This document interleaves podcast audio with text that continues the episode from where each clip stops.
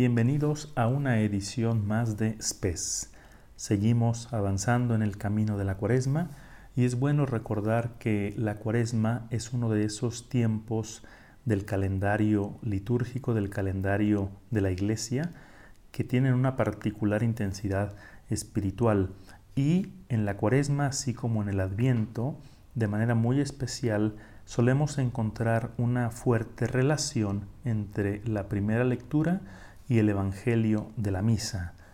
La primera lectura del día de hoy se centra en un concepto muy, muy importante, muy denso, digamos que es el concepto que, que es central a la vida espiritual de los judíos del pueblo de Israel y es el concepto de la alianza.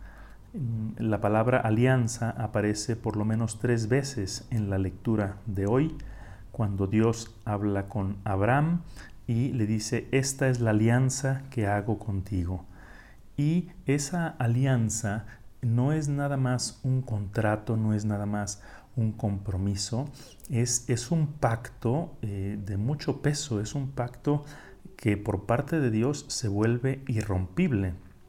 Y lo que Dios le promete a Abraham eh, son tres cosas. La primera en este pacto, en esta alianza que yo hago contigo y con el pueblo a través de ti, es una alianza por la que yo me, comprometo con todo el ser de Dios, me comprometo a ser tu Dios, me comprometo a darte una descendencia innumerable y me comprometo a darte una tierra que tú no, no posees ni puedes poseer. Y a cambio, lo único que espero de ti Abraham y, tu pueblo, dice al final de la primera lectura, cumple pues mi alianza, tú y tu posteridad de generación en generación. Es decir, sé fiel a lo que yo te vaya pidiendo, sé fiel a esta alianza. Y en el Evangelio vemos eh, pues ese, esa conexión que no es tan inmediatamente perceptible. A veces encontramos pasajes del Evangelio que pueden ser un poco más oscuros, un poco más incomprensibles y esto se debe a que pues o nos faltan conocimientos o nos falta entender mejor el contexto, la historia, em, el vocabulario, la cultura del tiempo, etc. Y en la primera frase del Evangelio de San Juan dice Jesús a los judíos, yo les aseguro, el que es fiel a mis palabras no morirá para siempre. Aquí abro un pequeño paréntesis.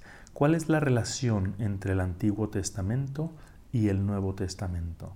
Bueno, el Antiguo Testamento prepara el Nuevo Testamento. El Antiguo Testamento anuncia la venida de Cristo. Todos los profetas anunciaban la venida del Salvador.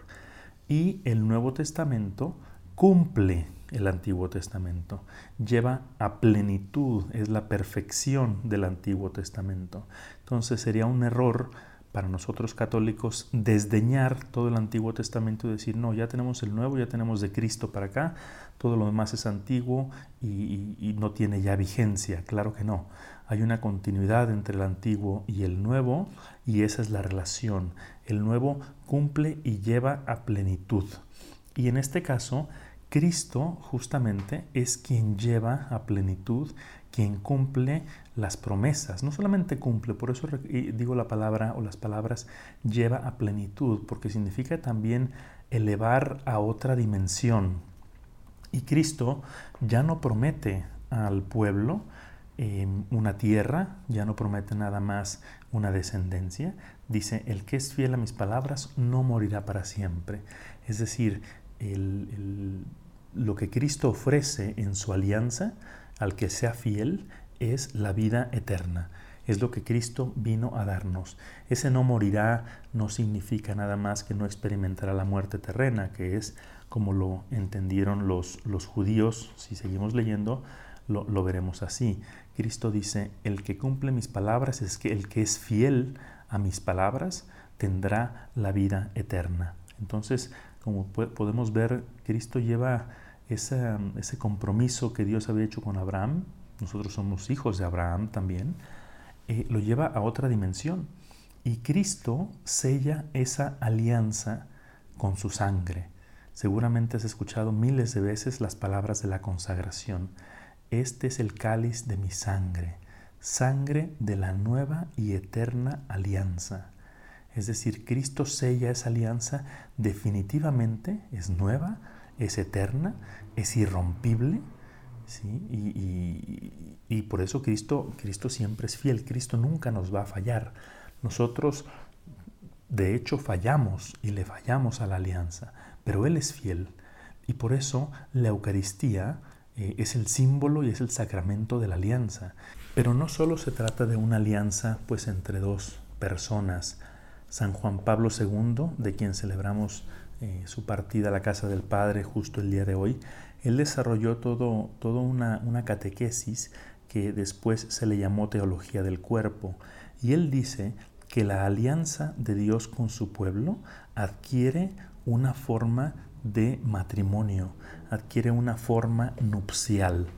Hay un autor que se llama Christopher West, que él comenta mucho, es un gran estudioso de la Teología del Cuerpo de Juan Pablo II y él eh, hace, hace, unos comentarios preciosos, de hecho tiene un podcast que te recomiendo mucho, nada más que solo está en inglés, se llama Ask Christopher West, voy a poner el, link en las notas, y, es precioso como él explica que este pacto, esta alianza de Dios con su pueblo es en términos nupciales. Y por eso el sacramento es símbolo del matrimonio. Y por eso el matrimonio es también símbolo de la alianza de Dios con su pueblo. Y en ese sentido, el matrimonio es irrompible. Así como el amor de Dios por su pueblo es indefectible, es indestructible. Por eso el sacramento del matrimonio no se puede destruir. Así que quédate, quédate hoy con esa, esa gran palabra, ese gran concepto que es la alianza de Dios. Recuerda que Dios siempre es fiel a su alianza y que espera de nosotros también esa fidelidad para darnos la vida eterna. Y hasta que nos volvamos a encontrar, que Dios te sostenga en la palma de su mano.